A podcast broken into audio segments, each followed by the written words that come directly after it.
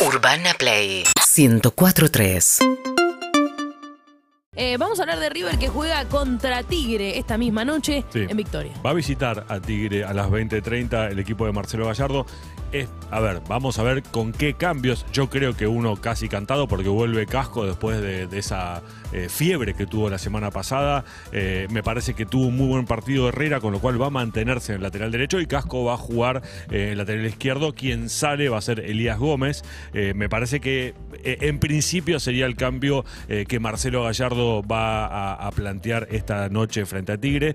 Después de un rendimiento contra Central Córdoba que me parece que al técnico de, eh, millonario lo dejó bastante conforme, Marian, ¿no? Muy, muy. Por eso solamente toca el caso de Casco, que es titular indiscutido para el Claro. muñeco y que no pudo estar. Es Sí. más, iba a ser titular en ese partido. pero Exactamente. Por la fiebre Se tuvo que mal. salir. Exactamente. Por eso va a ser la única modificación. Además, River tuvo la buena noticia que ya recuperó tres de los lesionados que tenía. El caso de la dupla central, Sí. que siempre fue con- como en los últimos años con Marcelo, pero que últimamente no venía teniendo un buen River. El caso de Paulo Díaz y David Martínez. Sí. Paulo Díaz concentra, David Martínez no. Y también Matías, Matías Suárez, Suárez. que va a estar en el banco de los suplentes. Así que son buenas noticias para un River que tiene la mente puesta en este partido.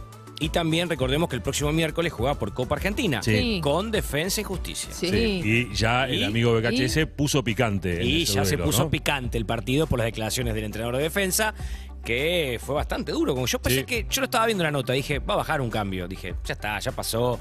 Que diga, pasó en ese partido y la cosa está terminada. No, no, Sí. no. No, no. Metió picante e insistió. Así que va- van a estar los ojos puestos en, en los dos entrenadores el próximo miércoles cuando jueguen por Copa. Sí, dijo que Gallardo era un arrogante. Sí, sí, terrible. Por eso te digo, a mí me sorprendió. Yo pensé que iba a bajar un cambio. Pero Sí, recordemos el em, conflicto preexistente entre Becasese y Gallardo fue un 0 a 0 en donde Becasese quiso eh, complicar un lateral, meterse en el medio Sí. y ahí bueno fue expulsado, Gallardo se metió a hacerle saber ¿no? su descontento por esa Sí. situación y después Becasese también lo esperó a la salida de la conferencia y ahí se agarraron. dicen los que estuvieron en la cancha que Sí. fue un momento muy, complicado. ¿eh? Sí, sí, tuvieron sí. que separar. Eso no se vio en ningún lado. Lo tuvieron que separar. a lo- los lo- entrenadores. me gusta cómo plantea los equipos BKHS. De, de- de- Defensa y Justicia tuvo momentos muy buenos. Sí, realmente. claro. Eh, pero me llama la atención como, como líder de grupo, cómo no mantenés la tranquilidad. A veces lo veo como ¿Durante que... el partido? ¿Durante el partido? No, el césped de, de lo Va, viene, va, viene, va, viene, va, viene, pero además, o sea, meterte a evitar un lateral, o sea, vos como líder de grupo, eh, si pretendés que los jugadores eh, estén tranquilos y no estén a 15.000 revoluciones, y bueno, tenés que empezar vos por, por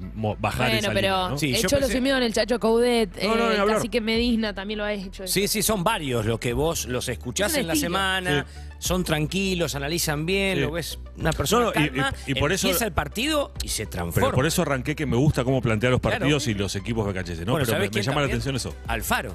Alfaro es un señor, que vos lo Sí. escuchás, Alfaro. Sí. Es un señor, es un caballero. Sí. Empieza el partido Se y vos lo transforma. decís, es otro ser humano. No se puede creer. Bien, River va con Armani, Andrés Herrera, Mamana, Paulo Díaz o Javier Pinola. Vamos a ver qué pasa. Milton Casco, Pérez, Solari, Paravechino, Juanfer Quintero, Nicolás de la Cruz y Miguel Borja.